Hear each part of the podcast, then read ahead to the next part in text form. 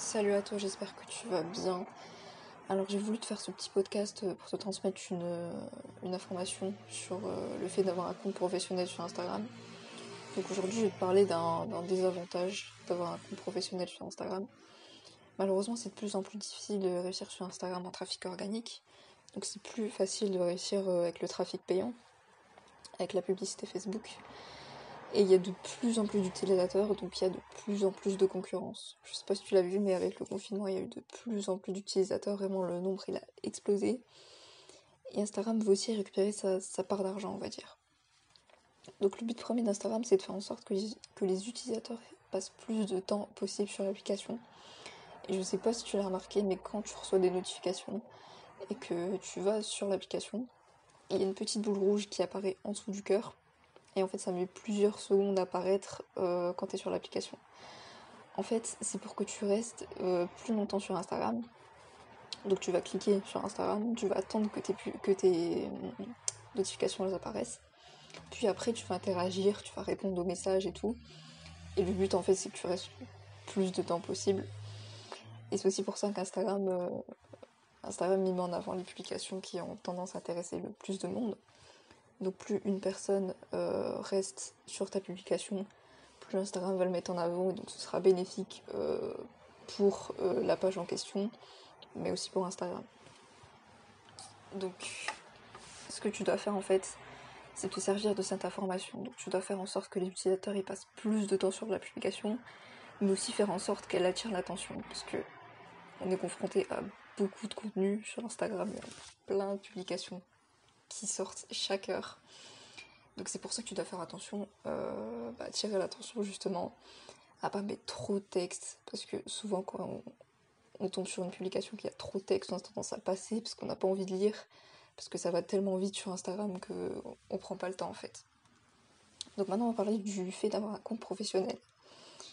Donc la plupart des entreprises, des entrepreneurs possèdent un compte professionnel et malheureusement, il y a peu de personnes qui sont au courant qu'Instagram baisse le reach, donc la portée des comptes professionnels. Et tu te demandes sûrement pourquoi. Quel intérêt, en sachant qu'il ne faut pas de follow and follow, qu'ils n'utilisent pas de, hashtag interdit, euh, qui respectent les règles en fait. C'est tout simplement parce que le but principal d'une entreprise, d'un e-commerce par exemple, c'est de vendre. Moi, je t'apprends rien d'exceptionnel.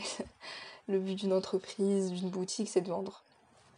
Et vu que la boutique vend, elle va sûrement placer un lien en bio qui redirigera vers sa boutique, vers son produit, vers euh, un produit digital comme euh, une formation, un e-book par exemple.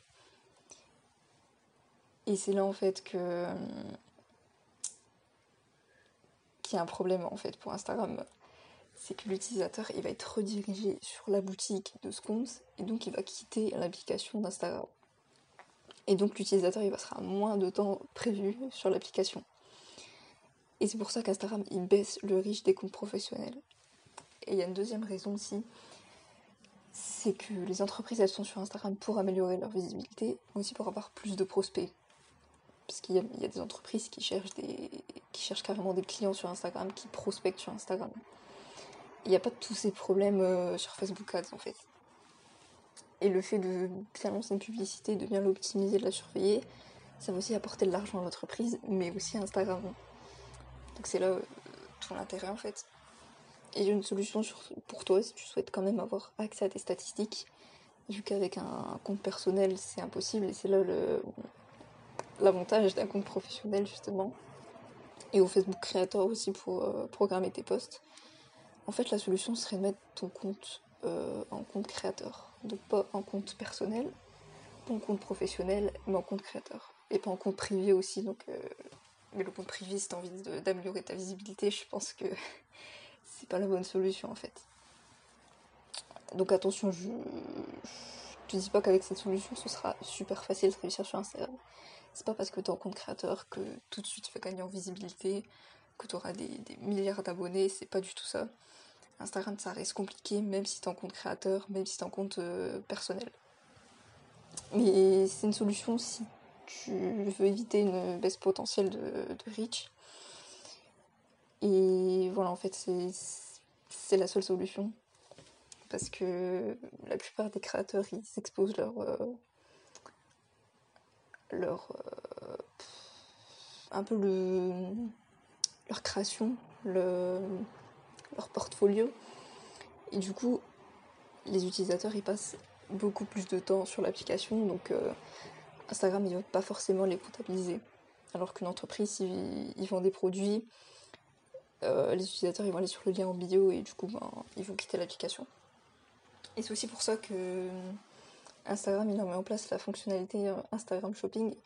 C'est aussi pour que les utilisateurs ils achètent directement sur Instagram et donc qu'ils restent sur Instagram et qu'ils vont pas sur un autre site. Alors j'espère que ce podcast a pu et qui t'aura aidé, qui t'aura vraiment euh, apporté beaucoup d'informations.